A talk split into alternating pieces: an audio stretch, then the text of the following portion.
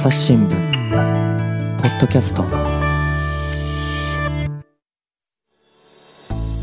朝日新聞の神田大輔です、えー、今回ですねサンフランシスコと回線をつないでおります編集員の五十嵐大輔さんです。よろしくお願いします。よろしくお願いします。はい。五十嵐さんね今回はですねあのフェイスブックの話を聞いていこうと思うんですけれどもあのフェイスブック文書っていうのがね世間を賑わしましたよね。そうですね去年の秋ぐらいに、まあ、アメリカで、あの、報じられ始めまして、まあ、結構去年こちらでは話題になりました。あの、ざっくりってこれってどういう文書なんでしたっけ？そうですね。これはですね、まあ、もともとその、Facebook の、えー、従業員だった、えー、方で、あの、フランシス・ホーゲンさんという女性がいるんですけども、うん、まあ、彼女はですね、その、まあ、Facebook に在籍している間に、あの、内部で、あの、あったそのパソコン画面をですね、まあ、彼女がスマホで、えー、いっぱい撮影しまして、うん、まあ、それを、えー、文書に落として、えー、外部に、えーまあ、出したと。うん、で、まあ、これもきっかけはですね、あの、アメリカのウォール・ストリート・ジャーナルという新聞があるんですけども、まあ、彼らにまず、あの、その情報を流して、で、まあ、一緒にこう協力しながら、あまあ、報道を始めたというのがきっかけです。うん。あの、ホーゲンさんって当初から実名で名乗ってたんですか？そうですね。あの、彼女はもう、あの、報じられた最初の頃に、えー、テレビに出演してますね。そこでもう、あの、顔を出して、えー、出てきたと。うんうん、ので、まあ、かなり初期の方からも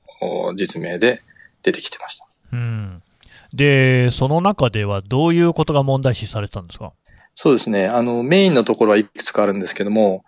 まず最初にこう報じられて、えー、広がったっていうのが、あの、その Facebook、まあ、Instagram っていうその写真を投稿するアプリがあるんですけども、うんうん、まあ、その Instagram のですね、こう、若者、まあ、特にその10代の女性に対するこの悪影響っていうのが、まあ、内部で、その調査で分かってたんだけども、まあ、それをこう、外に出さずにですね、あの、あまりちゃんと対応もしてなかったんじゃないかっていう問題提起を、えー、出したのが、あの、一つ大きな内容でした。あの10代の若者へ悪影響があってあるってことは、フェイスブック側が把握していたと。そうですね。社内の調査でそういうのがあったと、うん、いうことを言ってました。うんうんうんうんなんかそれ、どういう悪い影響があるってことだったんですかね？えっとですね、まあ、いろんな調査が、まあ、あったんですけども、うん、まあ、一つ言われていたのは、その、主な、その、利用者のいる、えー、国、6カ国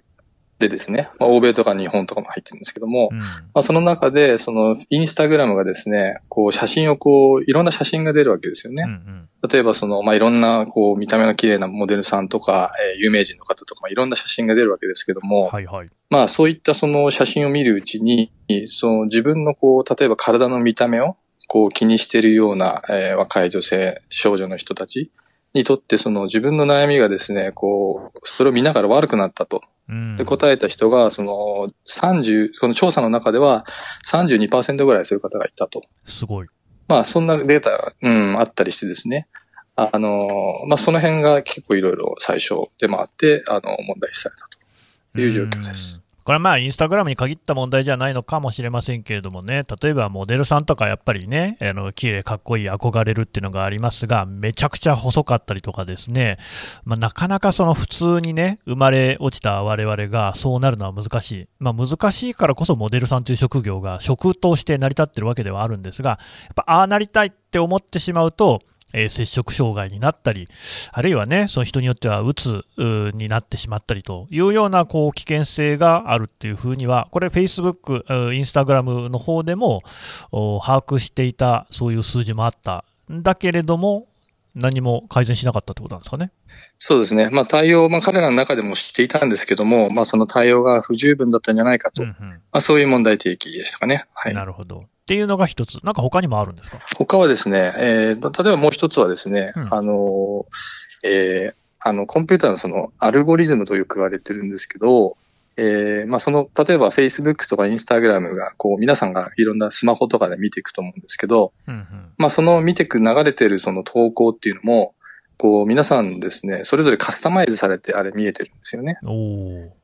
で、その画面をそのカスタマイズするときに、じゃあこの、例えば友達のこの投稿をまず最初に見せるようにしようとか、うんうん、まあそういうのをこう、あの、コンピューターで、あの、計算して、こう、これ一番見るんじゃないか、あの、興味あるんじゃないかっていうのをこう、あの予測して出してるんですけど、うん、まあそれを計算するとも時の手順で、そのアルゴリズムっていう言葉があるんですが、まあそのアルゴリズムをですね、あの、Facebook が2018年に、あの、こう、改定したことがあるんですよね。はい。で、それを変えたときに、あの、こう、いろんな反応があったわけですけども、あの、彼らのその社内の調査の中で一つ出たのは、その、ヨーロッパのですね、いろんなこう、国の政党の人たちが、うん、あの政治のあれ党ですね。うんうんで、その政治の、政党の人たちが、こう、自分たちがいろんなこう発信をするんだけれども、こう、どうしてもこう、過激な、あの、投稿した方が、あの、こう、広がりが大きいと、はいはい、大きくなったと。いうようなことを、こう、いろんな国のですね、政党が言い出して、で、実際、Facebook の中でも調査をしてたんですけども、まあどうやらやっぱ、その自分たちのアルゴリズムっていうのは、まあ中立ではなくなってると。ないと。それでまあその辺のこう、やっぱり悪影響、いろんなこうフェイクニュースとか有害投稿っていうのはこう、拡散されやすくなってるよねっていうのをまあ把握していて、まあそこからいろんな改善をするんですけども、まあそれは一つ、えー、アルゴリズムの問題として、えー、提起されてたというのがもう一つですね。うん、この間、そのツイッターの話なんかでもね、似たような指摘ありましたけども、結局、フェイスブックとしても、あるいはインスタグラムとしても、あの若干刺激は強いかもしれないけれども、利用者がえー、それを拡散したり、そこにね、もっと読みたいと思って、とどまってくれる、滞留してくれるっていうようなのが望ましいわけですよね。そうですね。あの、前回その時も話しましたけど、やっぱりまあ、ツイッターにしろ、フェイスブックにしろ、まあ、インスタグラムっていうのも、まあ、メインのビジネスモデルとしては、やっぱり広告のビジネスなんですよね。なので、こう、より多くの人が、やっぱりより多くの時間使ってもらえた方が、まあ、広告ビジネスとしては、あの、儲かる仕組みにはなってます。まあね、これもよく聞く話ではある、Google もね、Facebook も広告企業だよみたいな話なわけですけれども、実際に Facebook って広告でそんなに儲かってんですか？そうですね。広告はもうほとんどメインの会社ですね。うん、で、まあ、売上も、えー、そうですね、1000億ドルというと、日本円で言うと、どうですかね、えー、10兆とか、それ以上。まあね、今の円安だと10兆どころの騒ぎじゃないっていうか、もうちょい増えると思いますが。そうです10兆円っていうのがね、あの、多分あんまりピンとこない数字ではあるかなと思うんですけれども、この間見た数字だと、日本のありとあらゆるコンテンツ産業、あの映画からゲームから音楽から本とか全部ひっくるめて十何兆円みたいな話でしたから、うん、まあ巨額ですよね。まあ巨額ですね。うん。を実は稼いでいて、そこに最適化するっていうことになると、問題のあるアルゴリズムっていうのもそのままになっちゃうみたいな。あ、てかむしろそういうふうに変更してるってことですかね。そうですね。まあ、あの、一応彼らも、あの、悪悪いものをこう作ろうとしてたってわけじゃな、どうやらなくて、うん、まあ、彼らの中ではですね、あの、一番言っていたのが、まあ、ユーザーにとって、こう、有意義な社会的交流っていうのを、まあ、できるために、こう、今回アルゴリズムを変えましたと、うん、えー、説明してたんですよね。で、まあ、ところがですね、その、いろいろ、その調査したりしている中で議論されているのが、その、例えばまあ、インスタとか、えー、Facebook とかで、我々がいろいろ投稿したりするじゃないですか。はい。で、これがこう、あの、共有されたり、いいねをされたり、こういろんなコメントがついたりするわけですよね。うん。で、この、だから例えば神田さんが何か書いて、うん、えー、それがいいねをされて、えー、コメントされたり。で、さらにその、友達、自分の友達からさらに友達の友達とか、まあ、そういうところにもこうシェアされたり、コメントされたりと。うんで、この、要するに、神田さんの友達の先にいかにこう、広く届くかという、その反応をこう重視した形の、あの、設定にどうやらなってたみたいなんですよね。なるほど。うん。で、その結果、やっぱりそう、拡散されやすい、えー、投稿というと、やっぱりこう、刺激的な、うんうん、よりちょっとこう、あの、感情を煽るような、あの、投稿が、こう、優先されてたということが、うん、えー、指摘されてました。確かに私も Facebook 使ってますけど、結構なんか、すごいを通り越して気持ち悪いって思う時もあって、本当にあの、全く Facebook やってるって知らなかった知人が、この人知り合いじゃないですかっていうのをね、紹介してきたりとか、あと、最近なぜか私のタイムラインにはですね、なんか、あの、クルド、中東のですね、国としては存在しないけれども、4カ国にまたがってるクルドから、なんか素敵な感じの動画が流れてきたりするんですよ。ただ、見ると、なんか全業を行うといいことがあるよみたいな動画だったりして、ああ、はいはい、なんかいいなって思う んだけど、だから拡散力ある、すごいね、実際いいねとかいっぱいついてるんですよ。なんかね、お腹を減らした少年になんかね、通りがかりの男性がご馳走するみたいな話だったりとかするんですけど、うん、これは一体なぜ僕の元に届いてるんだろうとは 思うわけですね、うん。そういうのもやっぱアルゴリズムのなせる技ってことですか？そうですね。あとやっぱりその神田さんのこれまでのこう いろんな行いというかそうですね。いた場所とかですね。あの関心とか、うん、友達とか、まあそういうところをあの考慮されて出てきてるんだと思います、ね、そうですね。そういうところのそのユーザーをフォローしたりしていたのでっていうことなんでしょうが、まあまあ、でもそれでね、あんまりこう、刺激的なあものばっかり拡散するってことになると困っちゃうよねと。うん、うんで、これ、あれなんですよね、五十嵐さん、実際に、えー、この内部告発者となった、えー、フランシス・ホーゲンさんに取材にしてるんですよね。そうですね。あの、そもそもこれ大変だったのが、まずこの文章をこう入手するってところが結構大変でして。そうか。はいはい。はい。それであの、まあ私がこちらに赴任したのは去年の10月だったんですけど、うん、で、ちょうどこの先ほど話した Facebook 文書っていうのが、アメリカメディア、特にウォールストリートジャーナルを中心にこう、広がってきたっていうのはちょうど去年の9月ぐらいだったんですよね。うん。で、私も10月来ていろんな動向を見てましたけども、どうやらその過程で、まあ、ウォールストリートジャーナルだけじゃなくて、その他の、えー、欧米メディアですね、特に。はい。欧米メディアにもその情報がどうやら提供、共有されて、うん、それでもう、こう、なんですかね、一社だけじゃなくて、こう、みんなである意味協力するみたいな形で、なるほどね。キャンペーンみたいな感じで、こう、報じられていったっていう状況だったんですね、うん、最初はね。うんうんうんはい。あの、たまに、朝日新聞も含めて、こう、国際的な協調で、いろんな調査報道しようっていうのは結構今までもいくつかありましたね。としてありましたね。パナマ文書はね。うん。そうですね。まあ、ちょっとこう、一種のそんな感じの報道で、えー、本当連日、こちらの主要紙も含めて、えー、いろんな情報がこう、あの、報道されたというような状況がありました。うん、うん、うん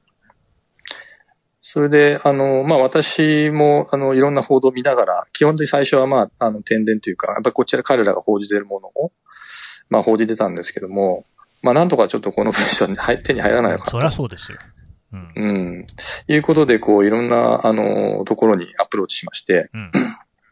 その結果、まあ、その彼女をいろいろ支援してる人たちっていうところに、あの、つながってですね。うん、で、まあ、最終的に、えー、この文章を、去年の11月ぐらいだったと思うんですけども、えー、実際にアクセスすることができました。うん、うん、うん。ということは、五十嵐さんは実際に読んでみたわけですね。そうですね。正直、あの、これ、ものすごい量ありまして。はい。はい。で、まあ、最初ちょっとみんなで手分けしてとかもいろいろ考えたんですけども、うん、まあ皆さんやっぱり忙しいですし、まあある意味こう、ある意味、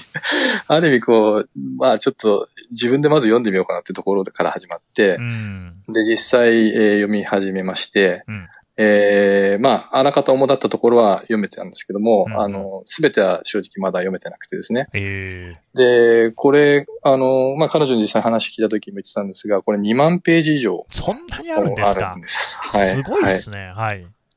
で、私が報じてきたのが、その、いろんなテーマに分かれたフォルダーっていうのがその中にありまして、うんうん、まあ、そのフォルダーにまずちょっと絞って、あの、読み込んだんですね。うん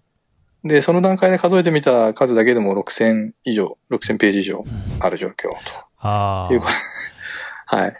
なんかね、まあ、それを読むってのはいかに大変か。私はね、なんか例えば読んだ文章とかで言うと、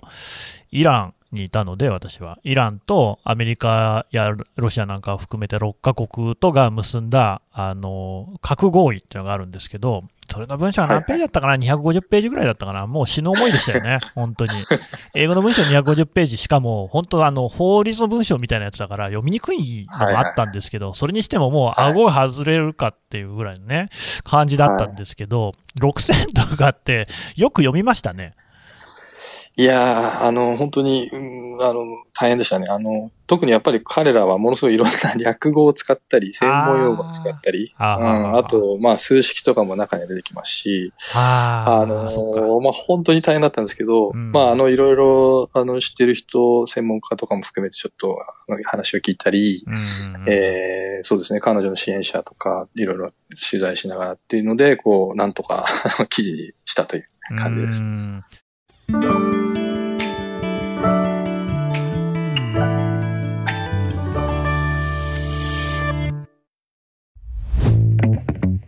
メディアトークパーソナリティの真田亮です。ニュースの現場からお聞きの皆さん、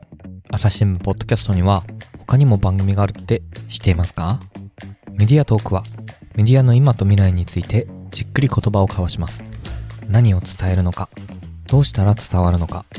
本当に必要なのか。コンセプトはあなたとメディアの未来をつなぐ。一緒に考えてみませんか？アプリからメディアトークで検索してください。でね、あの、そんなね、えー苦労した五十嵐さんにこんな聞き方もなんですけど、ざっくり印象どうですか？文章の印象ですか？はい。ああ、そうですね。やっぱり今回、あの、すごいインパクトあったと思うのは、その、こう、いわゆるこう、IT、アメリカの IT 大手企業の、うん。あの、しかもこの Facebook っていう世界一の。SNS、あの、この会社の中で、まあ、どん、どういうふうにしてですね、社内でこう、いろんな議論がされて、うん。まあ、どういう問題意識が共有されて、まあ、彼らがどうしようかっていうのが、多分ここまで、あの、幅広くこう、あの、世に出たっていうのは、まあ、ないんじゃないかなと。非常に異例なんじゃないかなっていうふうには、あの、思います。うんうんやっぱりあとですね、こう、感じたのは、あの、本当にこう、ものすごく細かく利用者の人たちのことを調べてるなっていうのは思いましたね。うん。ほう、そうですか。それはやっぱりもう本当に、えー細かいとこまで調べてる感じ。そうですね。やっぱりその、お彼らの、まあ、主にですね、彼女がこう、お公開して、公開というか、あの、提供した文章っていうのは、さっき言った通り、その、パソコン画面を一生懸命スマホで写真撮ったものを、うんうんうんえーなんですね。うんなので何かこうダウンロードしていったわけじゃなくて、画面をそのまま バシャバシャ撮ったやつがもう2万ページぐらいいってるとうん。いう話なんですけど、まあ大体文書の多くが、その社内で共有された、えーいろんな調査、えーリサーチのペーパー、うん。あとはそれに対するいろんな意見のやり取りっていうのは、あの、あります。うん。それで非常に面白かったのが、印象的だったのが、その、おある意味な、こう、社内のですね、チャット機能みたいなのがありまして、うん。で、これ、まあ、社内的に、あの、ワークプレイスと言われている、まあ、いわゆる、こう、チャット版みたいな感じなんですけど、うん。まあ、そこでテーマごとにいろいろんな、こう、やり取りがされてるんですよね。うん。うん。で、そこについても本当にこう幅広い、あの、いろんな、えー議論が細かいところまでされてまして、あ、ここまでこう利用者のことを調べてるんだねっていうのは非常にある意味驚きでありましたね。うーんなるほどね。で、まあ、その、方言さんご自身への取材、インタビューに、そこからつながっていくってことですか？そうですね。あのーその文章をまあちょっと元にですね、あの何回か、あの、ちょっと大きい感じの企画で、あの、記事を書きまして、うんまあ、あの、それも合わせて、まあ先方にですね、送ってこう説得するっていうのが続きまして、うん。まあだいぶ時間がかかったんですけど、まあ3ヶ月か4ヶ月ぐらいやり取りしながら、まあなんとかインタビューを受けてくれるということで、えー実際去年、あ、今年の3月ですね。うん。あの、これもまたテキサス州のオースティンってとこなんですけど、あの、年に1回開かれてる、えーサウスバイサウスウェストってうんいううん大きな、まあ、テクノロジーとか、えー音楽とか、まあ、いろんな、こう、映画もですかね。まあ、そういったのをごちゃ混ぜにしたような、こう、大きなイベントがあるんですけど、うん。えー彼女がたまたまそこにこう話しに来るっていうことだったんで、あのーまあ、30分、あの、取材を受けてくるっていうので、えー現地に行きました。30分。30分です。結構痺れる時間帯ですね、30分ってね。そうですね。で、そもそも結構大きいインタビューにしようと思っていたのうんでうだ、で、はい。で、話もかなり込み入りますそうですし、ね。正直普通は多分その大きさのインタビューだと1時間は最低ないとっていうまあそうですよね。とこだったんですようんね。はい。。これでしかもこう指定された場所に行くとですね、あの、オースティンって非常にこう、あの、非常に活気のある今、リベラルなある意味街で、ほうほう。で、さっきの議論で言うと、あの、テキサスっていうのは、あの、まあ、もともと共和党は基本的に強い州なんですが、うん。その中でもオースティンっていうのは非常にリベラルな、あの、うん街で、うん。はい、民主党の人は非常に強いっていう街なんですけど。まあ、そういう街で、その今、すごいおしゃれなですね、あの、バーとか、あの、ビ地ビールの、あの、ブルーワリーとか、ほうほう。こう、そういう店があるんですよね。うん。それで、指定された店に行ってみると、その、もうすぐ音がうるさいですね。飲み屋みたいなとこなんですへえ。ほいほい。よ。で、まあ、昼間だったんですけど、うん。まあ、そこでと。まあ、言われて、まあ、あの、話は難しいわ、うんその、音はうるさいわ、で、時間30分しかないっていう、まあ、はっきり言って最悪な 取材環境だったんですけど、まあ、五十嵐さんも長年取材してるでしょうけど、なかなかない厳しい条件ってことですね。なかなか厳しい状況ですね。ああ。あの、実際にね、お会いしたその方言さんって、その人としての印象ってどうでした？いや、あの、私もテレビでしか、あの、テレビというかネットでしか、うんまあ、あの、見たことがない人だったんですけど、あの、最初に感じた印象は、背が高い。ねそうなんだ。は 驚くほど私よりちょっと高いんじゃないかっていうぐらい高かったんですけあ。ど、へえ。ええっていうのは、そのネットで見てるときって、その要するに座ってることが多いんですね。そうですよね議会証言とか、はいはいはいはい彼女はヨーロッパにも行っていろいろ議会でも証言してるんですけど、うん基本座ってるところしか見たことなかったんで、うんうんあの、実際こう立ってみるとものすごい背が高いというのん。がありました。なんでそのバーにしたんですかね？いやー、まあよくわかんないんですけどね。お気に入りなのかしまあ、ら。た、はいはい。ね。で、まあ、後の印象としてやっぱり非常にこう、スマートな方で、うんで、テクノロジーのことを本当に詳しい。うんうんまあ本人も言ってますけども、そのアルゴリズムの世界で言うと、私はまあ自慢するわけじゃないけども、あの、世界でおそらく200人か300人、えーしかいないぐらいの、あの、うちに入るぐらい、ものは知ってるつもりだって言っていて、はいはい。さすがだな。ではい。まずあとですね、話、早口なんですね。で早口なのはまあありがたいんですけど、ある意味、その時間がない時なのはいで。で、あと印象的なのは非常にこう、相手をまっすぐ、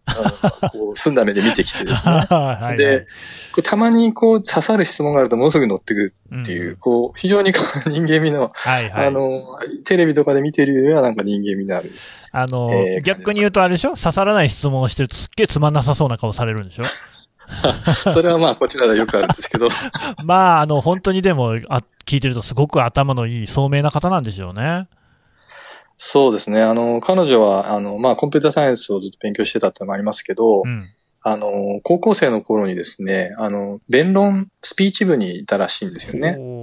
はい。で、弁論大会でこう、アメリカの全米大会なんかにも出て、あの、かなり上位にも入ったことがあるっていうぐらい、非常にだから、スピーチ、そもそもこう、話がうまいっていうかう、んうん。うん、そういう方なので、まあ、それもあって、こう、議会の、ああいう証言なんかも非常にこう、世の中に影響を与える形で伝わったのかなっていうふうに思います。なるほどね。それで、どうですか？実際にそのインタビューをしてみてね、印象に残っている部分っていうのはどんなとこですかね？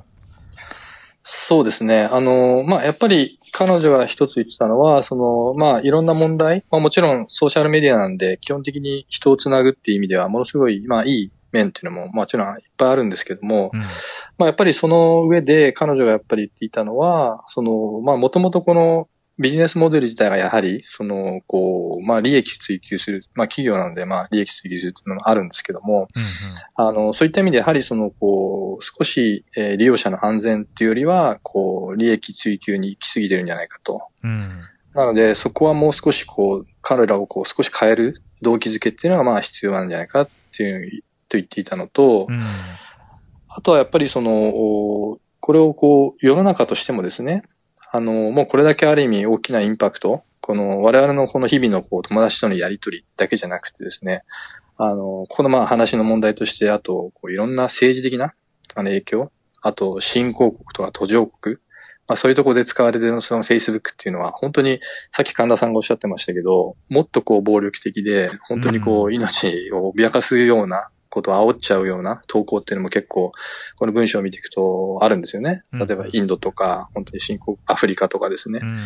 やっぱり、まあそういった意味でも非常にこう重要になっているこのソーシャルメディアっていうのは、あの、仕組みも非常に複雑ですし、で、一方でその人にいろんな人の生活とか生命にもまあ下手すると影響を与えると。まあそういった意味ではその銀行とか、えー、まあ、お医者さんとかですね。まあ、そういうのにもかなり似てきてると。うんうんということは、その、まあ、見てみても、その、やっぱり銀行とかお医者さんっていうのは、まあ、免許があって、その、規制があるでしょうと。うんなので、まあ、ソーシャルメディアに関しても、あの、ある程度のそういう規制っていうのは、まあ、必要だろうし、あと、やっぱりこう、世の中のユーザーも、まあ、普段何気なく普通に使うわけなんですけど、やっぱり少しこう、どういうからくりとか仕組みで動いてるかっていうのを、こう、意識するとか、あと、こう、外部でそれをチェックできるような、まあ、企業でいうとこのその監査人みたいな、うんまあ、そういうこう、できる人材っていうのも、こう、これから、あの、作っていくべきじゃないかというようなことを話していましたね。これね、あの五十嵐さんが書いた記事にあるホーゲンさんの発言読むと、Facebook は利益を1、2%ほど減らすだけで、おそらく75%の偽情報、まあ、フェイクニュースなのか、 disinformation なのかを減らすことができる、そういうふうに言ってますよね。言ってましたね。はい。うん、それややってなかったんですね、じゃあね。そうですね。まあ、この試算がね、どういうふうに彼女も言ってるのかってところまではちょっと30分だったんで、まあまあ。あの、じっくりは聞けなかったんですけど、うん、でもそこは彼女の、まあ、問題意識として、えー、あるようですね。あとね、そのインタビューの文言ですごくその印象的なのが、IT 企業に責任を取らせる鍵括弧公共の筋肉を作る投資が必要だ。これってもうちょっと詳しく教えてもらっていいですか？そうですね。あの、僕私もすごい面白い、うん。えー表現だなと思って、まあ、英語で言うとパブリックマッスルって確か言ってたと思うんですけど、うんあの、まあ、そちょっとさっき話した話とこう重なる部分があるんですが、うん。あの、まあ、彼女が言ってたのは、例えばその、こう、まあ、えー石油業界の話をしてたと思うんですけど、石油業界とかで、こう、の、イインパクト、あの、環境とかへの影響っていうのを調べる上で、うんうん。まあそういうある程度こう、例えば環境科学とか環境学科みたいなところが、で勉強した人たちが、それをまあやる人材っていうのはまあそれなりに確保できるんじゃないかと。うん。まあそういった意味でその IT 企業とかソーシャルメディアに関しても、まあそういうチェックができる、あの、さっき言ったようなその監査できるような人材っていうのを、えー育てる、必要があるんじゃないかとか、まあその辺がこう彼女言うところのお公共の筋肉、要するに世の中の、なんていうんですかね、その対応能力というか、その辺をこう作ってい、えくことが大事なんじゃないですかって話ですかね。まあ、逆に言うと、そのね、えー例えば Facebook のようなあー企業、まあ、今、メタ社ですけどね、Facebook のような大きい SNS っていう方の、おーまあ、善意みたいなのに頼っているだけではダメだよっていうような、そんな意味合いもあるんですかね。そうですね。あのーそこを言っていたと思います。うんやっぱりこう、うん、あのーこういう SNS もそうですし、あの、まあ、今の IT 企業っていうのは、あの、やっぱりもうね、これ10年以上存在しているような会社ですけども、なかなかやっぱり一般ユーザーからはね、どういうう仕組みで動いているとか、えーどういうふうになってるかっていうのはなかなか見えづらい部分があったと思うんですよね。うんで、だいぶまあ彼女のこういう内部告発とか、まあこれまでにもあった、何回かあった大きなこう、IT 企業をめぐる問題のおかげで、まあいろんなこう一般の人への意識あの認識も広がってきてると思うんですよね。うんうんだからまあそこら辺っていうのをこう活かしながら、えー、やっぱりいろいろ、いろんなこう外部の目っていうのは必要なんじゃないかっていうのは、あの彼女の意見です。うんで、このね、具体的なその Facebook 文書と呼ばれるものの中身についてももちろん、五十嵐さんは聞いていて、で、さっきのアルゴリズムの話がありましたね。そのやっぱりこう、何かね、刺激の強いものが拡散されやすくなっていると。で、これが、あの、Facebook 文書の中だと、社員たちがこう何年もね、議論をしていると。にもかかわらず、まともな改善ができなかったっていう話、これ聞いてますよね。ポッドキャスト。